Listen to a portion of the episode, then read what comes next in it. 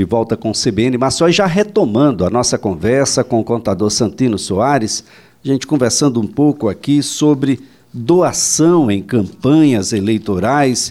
Ah, conversamos bastante aqui de que você só pode dispor de 10% né, daquilo que você, por exemplo, daquilo que você prestou contas ao fisco ano passado, deixando claro aí qual é a sua renda total bruta, você, enquanto pessoa física, só pode fazer a doação de 10% desse valor. Detalhe: empresas não podem fazer doações para candidatos. Importante destacar de que nós temos aí a possibilidade de comercialização de bens, serviços, promoções de eventos, mas isso também tem regrinhas. Muito importante deixar claro de que os rendimentos gerados por uma aplicação de dinheiro que foi arrecadado previamente também é possível.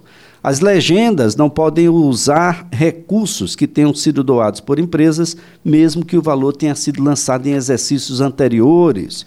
Importante destacar que as vaquinhas digitais têm que estar em plataformas que são permitidas pelo Tribunal Superior Eleitoral. Então, não aceite fazer doação, por exemplo, em grupos de WhatsApp definitivamente pode estar indo para um bolso de alguém que vai achar muito boa a sua doação, mas provavelmente não chegará até a campanha daquele candidato ao qual você está a se a, dedicando. Nós temos outras contribuições, por exemplo, você pode disponibilizar o seu imóvel para que faça lá a base da campanha, o comitê. Você pode ah, utilizar os seus veículos para isso, mas isso tem um limite, né? não pode ultrapassar 40 mil reais.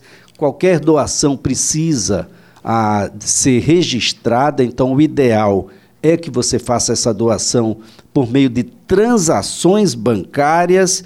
E olha, é obrigatório aos partidos e candidatos identificarem na internet os nomes e os números dos CPFs dos seus doadores com os respectivos valores recebidos. Mas olha, por mais doadores que tenham os candidatos ou um determinado candidato, é importante destacar de que existem limites para essa campanha. Eu não posso simplesmente, olha, eu tenho uh, cinco ou seis empresários que podem doar cada um 10 milhões de reais, eles tem isso na sua na possibilidade, porque 10 milhões, eles ganham 100 milhões de reais todo ano e quer doar 10 milhões, mas talvez isso exceda o limite. O que é que acontece com esse dinheiro que excede o limite? Primeiro vamos conhecer os limites de gastos de campanha, aqueles que já foram definidos por lei e divulgados pelo Tribunal Superior Eleitoral. Contador Santino Soares está conosco. Tem limite, né? Essa dinheirama aí não pode ser esse derrame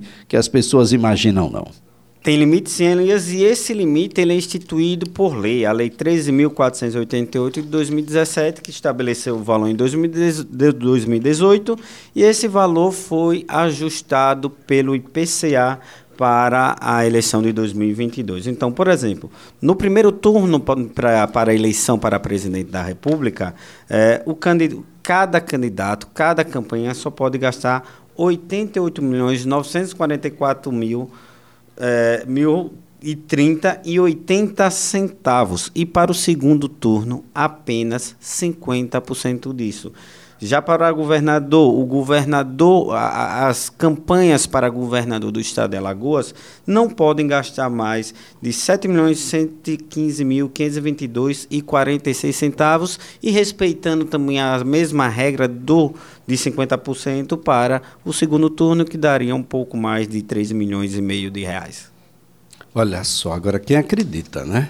Isso, esse, esses números são surreais. Quanto é que deve gastar? Qual é o teto aí para um senador aqui no estado? 3 milhões e 800 mil reais. Então. Bom, na configuração atual, deve gastar até menos. ah, até por conta da, da, da, forma como as pesquisas vêm mostrando. Mas imaginar aí que um deputado federal vai gastar quanto aqui no estado de Alagoas para se eleger? Um pouco mais de 3 milhões e 100 mil reais. 3 milhões, olha, menos de 3 e 200. Quem acredita, não é? Deputado estadual. 1 milhão e 200 mil reais. Vá com 1 milhão e 200 mil reais e seja deputado aqui no estado de Alagoas. Eu vou lá para a porta ali aplaudir. Definitivamente não é. Mas o fato é, nós temos isso e isso é oficial e isso precisa aparecer na contabilidade das campanhas. Isso precisa ser demonstrado, sim, na prestação de contas que é apresentada ao TSE. Então, a, após o término da, da eleição, os candidatos devem apresentar suas contas e essas contas devem ser aprovadas pelo TSE, sim. Agora, doutor Santino, vamos, complicar essa situação. E é uma complicação boa essa que eu vou fazer. O eleitor que quer fazer a doação, ele não tem conhecimento de que já tem um milhão de reais, ou se já tem cem mil, ou se não tem nada, ou se até mesmo esse teto já fora ultrapassado. E ele vai fazer essa doação. E essa doação vai ultrapassar o limite. Imaginando aqui o deputado estadual que recebe de, de doações pequenas, doações menores. E olha, o limite para deputado estadual é 1 milhão 270 mil 629 reais e um centavo. Um determinado eleitor não tem conhecimento disso, resolveu doar mais 100 mil reais, o que ultrapassa aqui esse limite para que ele gaste. O que é que acontece com esse dinheiro? Ele vai devolver? Isso vai para o fundo do partido? Tem uma destinação? Isso é um problema para ele? É, a lei, para, para quem está doando, não, mas a lei ela determina o limite de gastos e não o limite de recebimento. De recebimento. Então, o que os candidatos devem inicialmente estar preocupados é com o limite de gastos, de na, gastos. na campanha. Isso aí vai ter que ser respeitado. E aí, é, de fato, me perdoe, mas eu não, não, não sei como deve ser tratado esse excesso de, de recebimento, mas os candidatos têm, devem estar atentos que o limite de gastos com a sua campanha, mesmo que recebido a mais, não poderão ser é, superiores ao estabelecidos pela Lei 13.000. Bom, eu acho que essa sobra aí vai ser um problema do advogado eleitoral mas a sobra vai constar na contabilidade. Deve constar sim. Por quê? Porque, é, como bem dito por você anteriormente, é, os partidos políticos, as campanhas, ela devem, ela tem a obrigatoriedade de divulgar esses valores arrecadados é, com o nome da pessoa e o CPF. Então é muito fácil constatar dos valores que foram arrecadados para aquela campanha. Além de as pessoas que fizeram essa doação tem, estão obrigadas a apresentar na sua declaração do imposto de renda da pessoa física. Então, se eu fiz uma doação a um determinado candidato durante este exercício, essa doação está dentro do limite estabelecido é, da minha receita bruta do exercício anterior, na declaração que eu vou apresentar no exercício seguinte, em 2023, que são referentes às movimentações de 2022 e tem um campo específico para doações a partidos políticos. Então, o cruzamento dessas informações fica muito simples. Por quê? Porque o candidato tem que informar, a pessoa física tem que informar e o candidato tem que respeitar esse limite de gasto, sim. Olha só, gente, e a gente já pode arrecadar. Aliás, há um, há um tempo atrás já poderia arrecadar, ou já era possível. As doações de pessoas físicas, por exemplo, já eram possíveis. O que não está permitido ainda é gastar. Ou estar. Porque nós não temos ainda candidato. Candidato só após o registro no Tribunal Regional Eleitoral aqui, posteriormente no TSE, no Tribunal Superior Eleitoral, e esse prazo é o dia 15, 15 do mês de agosto. Campanha propriamente dita, inclusive na internet, só pode acontecer no dia 16. Então, o sujeito, desavisadamente, olha só, se ele pedir registro de campanha só no dia 15, ele não apareça com material de campanha no dia 16, porque você só vai poder abrir a sua conta, só vai poder abrir CNPJ, só vai poder abrir outros elementos, inclusive para movimentação e compra dos serviços para a campanha depois. É, a resolução determina que, que as pessoas é, só que as campanhas só podem receber doações após respeitar todos esses critérios. porque eu vou ter que registrar a candidatura, é o primeiro critério ah, definido. Perfeito, na doação de pessoa, de pessoa física. É, Eles podiam arrecadar por outras formas. Na verdade, essa, essa doação é feita ao partido. Entendo que também está regulamentado na mesma norma. Mas para que você consiga fazer a doação à campanha, é necessário que antes a sua campanha ela esteja é, registrada, registrada CNPJ, já tenha o CNPJ todas. e já tenha a conta corrente da campanha. E para isso, você já vai ter que ter pedido junto à Corte Eleitoral o seu registro de candidato, que são duas coisas distintas. Né? A primeira é a ata de convenção, dizendo que o partido homologa o seu nome. Mas o partido, depois de homologar, tem que pedir o registro. Exatamente, tem esse registro. E me permita aqui, Elias, levantar mais um, um, uma curiosidade. Vamos supor, nós estávamos falando agora sobre o limite de gastos, e vamos supor que eu fiz a minha campanha fui eleito no limite dos meus gastos. Infelizmente, a minha conta não, minhas contas não foram aprovadas e eu preciso contratar um advogado, um contador para fazer essa a defesa da minha campanha. E aí, o que é que eu vou fazer?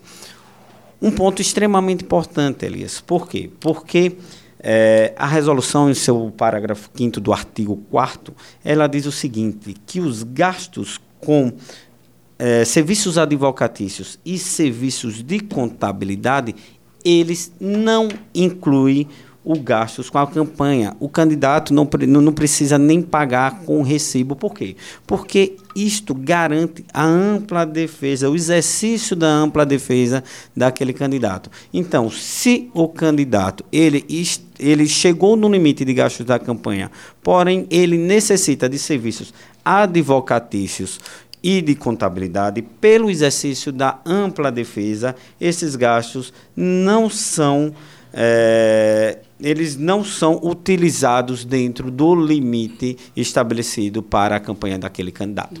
Olha só, gente, então a contratação é possível sim fora desse limite. A gente tem de vez em quando aí a notícia de que o candidato não arrecadou e não recebeu absolutamente nada. Isso é possível, não é? É, eu o candidato não era muito famoso, não era muito popular e era pão duro. Nem quis gastar do dele e ninguém quis contribuir com a campanha dele. É, mas agora nós temos um fundo partidário, né? Que o candidato recebe aquele fundo partidário e tem que justificar os gastos com aquele fundo partidário. Então, dentro desse, dessas prestações de contas, é possível ver das coisas mais estranhas possíveis. É, mas é, o TRE aqui, o TSE, faz um trabalho extremamente sério. As contas são rigorosamente é, analisadas. Eu digo isso porque a minha esposa trabalha no TRE e ela fica de cabeça virada na hora de, de aprovar essas contas, de mandar essas contas para aprovação. Então, um trabalho muito sério feito pelo pessoal daqui do TRE de Alagoas, eu posso acompanhar isso de perto e que é extremamente importante que esse tema para os candidatos ele sejam, seja tratado com extrema relevância, porque a transparência dessas informações é fundamental para que o, o, o contexto seja todo respeitado. Santino, imaginando um candidato hipossuficiente, ah, o, o Conselho Regional aqui de Contabilidade, ou mesmo os órgãos públicos possuem órgãos de contabilidade pública que possam assessorar, por exemplo, um candidato hipossuficiente, que o fato de ser hipossuficiente não lhe tira a cidadania, ele pode ser candidato, mas vai precisar. É, vai precisar apresentar essas informações. É, o Conselho Regional de Contabilidade, na gestão do Vieira, nosso atual presidente, ele fez um avanço muito grande, porque é, o, o, não existia um trabalho sério, um acompanhamento sério dos contabilistas que trabalham com a contabilidade pública. Então, nós temos hoje um grupo de trabalho que é exclusivamente para contadores públicos. Tem uma atenção hoje à contabilidade pública dentro do CRC, desde a gestão do nosso querido Vieira, o atual presidente do CRC, que de tratar a contabilidade pública com atenção de fato que ela merece, com, com preparação, com cursos. Mas, e... mas eu digo um setor que seja bem parecido com a defensoria pública, aquele setor que atende ao público hipossuficiente. Candidato hipossuficiente, aquele que não tem dinheiro. Tá, gente? Como é que fica? Não pode ser candidato, porque não vai poder contratar advogado particular, por exemplo. Será que a Defensoria Pública estaria obrigada, nesse caso, dado a hipossuficiência, a garantir-lhe o direito que a cidadania lhe impõe de poder ser votado? Essa é a pulguinha que a gente deixa aí para o próximo CBN Marcial Santino. Foi um prazer estar com você. Aprendemos muito sobre contas e doações aqui. O prazer todo meu, Elias. Muito obrigado. Um prazer sempre estar na CBN.